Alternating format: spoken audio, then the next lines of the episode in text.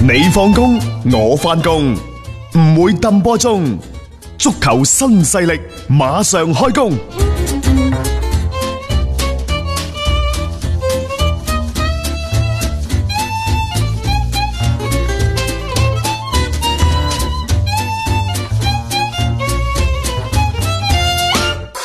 接住呢，我哋睇睇西甲嘅消息先啊，其實都同英超楞埋一齊嘅，因為誒、呃有消息係今日早上傳出嚟嘅，嗯，話巴塞同車路士呢傾掂咗，古天奴呢就先租借係再買斷，但係我琴晚收到嘅消息呢，就誒佢哋兩個俱樂部係傾得好密，嗯密針密針，密針，然之後呢，下個賽季呢，古天奴重返英超嘅概率係好大嘅，嗯誒巴塞呢，就想你車路士先租借後買斷。嗯大概嘅錢喺八千萬到九千萬之間嘅總額。嗯咁啊，但係咁喎，車路士呢對呢一個八千萬到九千萬冇咩太大嘅意義，嗯但係對是否喺呢個合約當中加條強制嘅買入條款呢，佢係猶豫不決，嗯係，即係話我願意俾租借費俾你，但如果打一年唔對版。我咪退翻俾我你，退返俾你即係好似拜仁咁啊啊，巴塞話唔使，你話用一年你就強制買斷，所以我俾一個其平啲嘅價錢俾你啊，啊，就八千萬到九千萬，但一千萬呢。即係你買就買斷㗎啦，啊一定要買斷㗎啦，你先租借後買斷啊，咁反正就巴塞鐵咗心要送走古天奴，但係另一邊廂，車路士嘅老將嗯三十一歲定三十二歲嘅韋利安，佢呢就好想加盟巴塞，因為佢到期㗎啦，啊，啊佢想去巴塞，佢想去巴塞，啊，但係哦但係佢想去巴塞要求嘅人工都唔貴，啊最奇葩嘅就係唔貴。三百萬啫，啊，即係二巴夢啊啊有，我唔知係歐元定係英鎊，三百萬啫，係即係二巴夢。啊，巴塞而家係猶豫不決，嗯韋利安就話我係第一自由身加盟，第二喂又咁平嘅人工，點解唔要我？嗯你點解唔要我？咁咁我可以代巴塞回答你嘅問題。係點解唔要韋利安？誒、呃嗯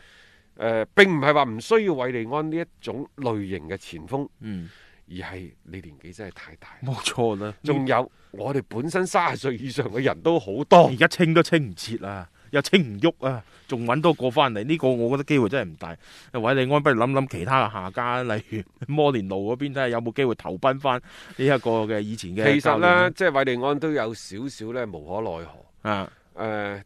車路士嗰度呢，三十歲以上嘅老將係一年一簽嘅，嗯佢呢就想三年，嗯甚至乎最低限度就二加一，一加一都唔接受喎。嗯啊，即係要二加一，即係起碼留兩年啊打上嘅，即係攞翻一份呢相對穩定嘅一個合同啦，為自己職業生涯嘅尾期去做打算啦啊。咁但係好多俱樂部其實即係卅歲以上都係做一個一年一簽嘅規劃嘅。你好似皇馬之類嗰啲，你拉莫斯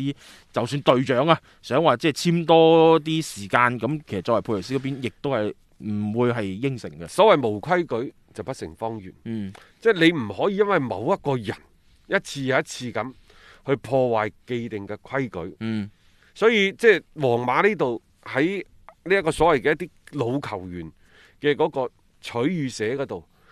其實佢真係做得你可以話係好絕情，嗯，又或者。你可以話佢做得好公平，因為係全部一碗水端平嘅。你之前嘅咩咩魯爾啊老係爾啦，啊，然之後呢就希亞路嗰啲全部都係咁嘅。而家拉莫斯，啊你想加多年唔制，嗯前邊滿天神佛，嗯所有個大佬全部都係咁走嘅。咁 C 憑咩朗都係咁啦，冇錯，就就算 C 朗都係咁樣送走嘅。啊你你諗下，即係其實喺一啲嘅規矩面前，哇，真係嗰種嘅叫做誒、呃、鐵律移山嘅嗰種嘅感覺。啊唔係話你三十歲啲球員唔留得，嗯而係可能即係拉莫斯而家呢份合約，可能喺佢三十歲之前簽嘅簽咗份長約嗯嗯啊，然之後再落嚟呢，就一年一簽等等咁樣。嗯你過咗三十歲唔係唔同你簽，係一年一簽。係咯，咁啊大家都係咁樣樣你制嘅唔心制態，係咯，一向都係咁樣樣嘅。咁有時想為一個人去破壞規矩，你又要睇下你有冇咁樣嘅份量先。即係我覺得呢樣嘢輕易作為俱樂部嗰邊係唔會改變嘅。仲有呢，就係話喺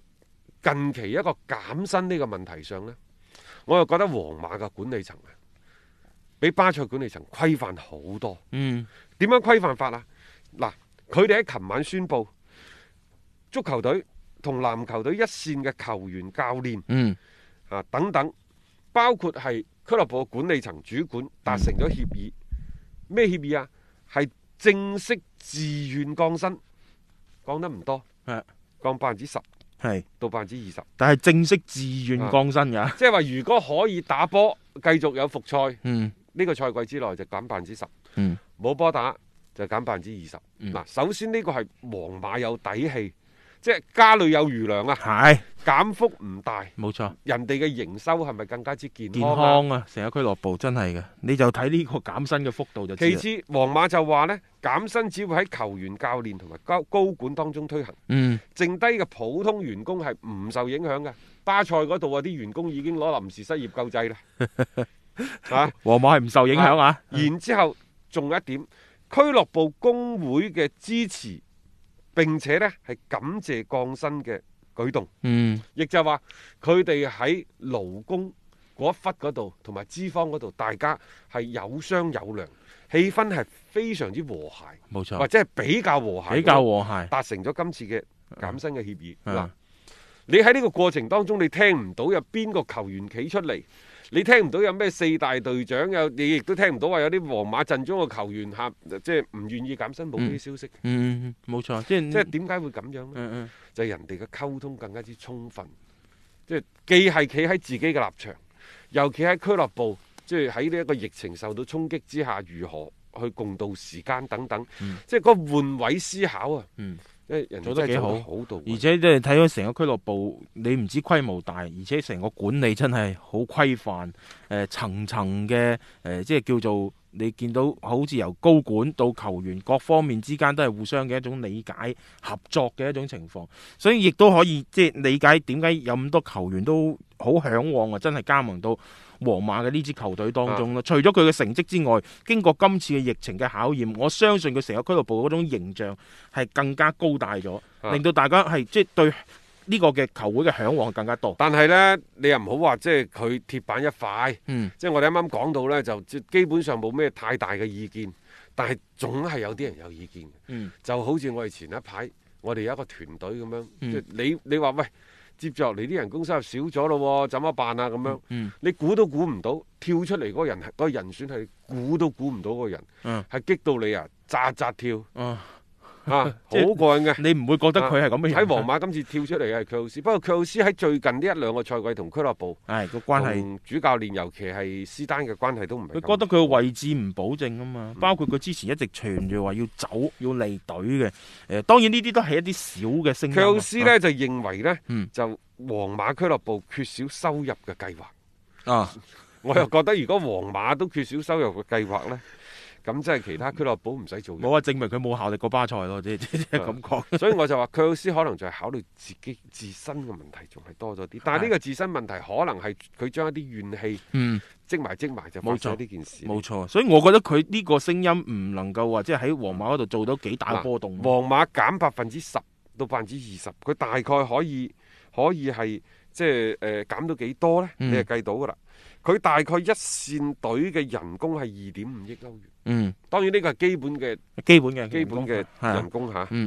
誒、嗯最貴嘅係 巴爾，一其實佢唔係唔係千七，已經兩千嗯，萬。兩千萬啦佢今年今年係兩兩千千萬啦嗯，係咯，即係你你諗下，其實有啲嘅球員嘅嗰份人工真係亦高就話呢個賽季如果可以繼續打落去，嗯皇馬就慳兩千五百萬。呢、嗯個賽季打唔到百分之二十，咪慳五千萬咯。係啊，都都叫做係幫到俱樂部去慳到一部分嘅呢個支出先。即係你起碼見到成個過程當中，皇馬又唔係話嗰啲好操之過急嘅，但係又唔係話冇擔當嘅。其實皇馬買人都買得幾勁嘅，你諗下佢舊年夏窗嗰三億人，你人哋四億網圍，佢都佢三億網五月圍。份五月底就已經 bang 拎 bang 咁啊炸晒出去啦，嗰三億幾，但係 佢好似抌咗落鹹水海咁，嗰三億幾咩夏薩特啊、盧卡祖域啊、咩米列圖啊嗰啲，全部其實出到嚟個效果麻麻地啦。咁當然夏薩特因為受傷過於頻繁嘅原因，好難去作準啊。咁但係盧卡祖域，你最近呢兩日仲盛傳話將佢去換夏蘭特喎，我又覺得咁樣樣嘅賣相，咁樣樣嘅表現，多蒙特嗰邊會唔會肯制啊？呢樣嘢真係不得而知。即係總嘅嚟講，你可以睇到嘅皇馬呢，整體嚟講佢哋唔係話冇支出，只不過佢哋喺成個計劃啊，喺處事上邊呢，更加係成熟同埋啊老練嘅。同埋呢，即係佢嘅脈絡好清晰。啊，仲有呢，就係、成班球員呢，就冇嗰邊元老院即係巴塞嗰度係，咁多啲社會關係啊，或者咁多媒體關係，嗯即係佢哋嗰度呢，可以係點解啲管理層巴塞要黑班球員？嗯可能啲球員同媒體關係好好，嗯佢哋都借助一啲媒體嘅力量啊，自己嘅社交平台呢，不斷咁去質疑嗯管理層管理層係令到管理層就覺得自己啲權威係咪受到 咗即係好大嘅挑危戰害挑戰啊 啊？咁然之後我講嘢，你哋又冇人聽，我只能夠使錢去請人幫我講説話啦，嗯即係係咯會會係咁樣。以其人之道還治其人啊之身。但係呢，即係整體而言，皇馬班球員可能整體係比較年輕。啊，一個年輕啦，同埋啊我覺得佢俱樂部始終誒呃佩雷斯嘅嗰種嘅管理嘅手腕啊嗯，佢係壓得住成間嘅俱樂部，佢冇一啲更衣室裏邊嗰啲嘅。唔單止刺頭咁簡單啊！你你睇下巴塞嗰啲係元老會，成班球員做大晒。但係皇馬呢邊廂唔好意思，其實係冇嘅。你拉莫斯想話跳出嚟，跳唔到稍稍唔得。老實講，斯朗走咗之後呢，就冇大佬㗎啦。係啊，最大嘅大佬咪佩雷斯咯，哦係咯，咁即係攞佩雷斯同巴圖美有兩個去相比，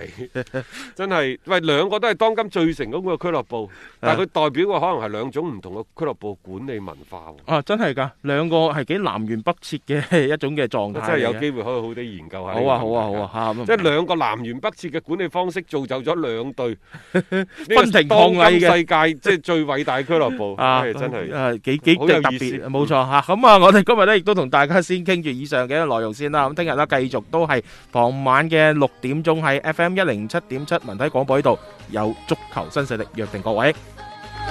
Forse che di tempo per parare, parare, ma forse amo, ma forse amo, ma come che di tempo per mattare.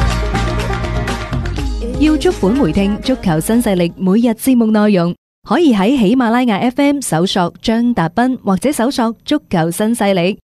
另外，仲可以搜索微信公眾號張達斌，添加關注，了解斌哥每日更新嘅公眾號內容。短視頻內容方面，抖音搜索廣州粵語傳媒或者斌哥廣播，都可以睇到足球新勢力嘅精彩內容。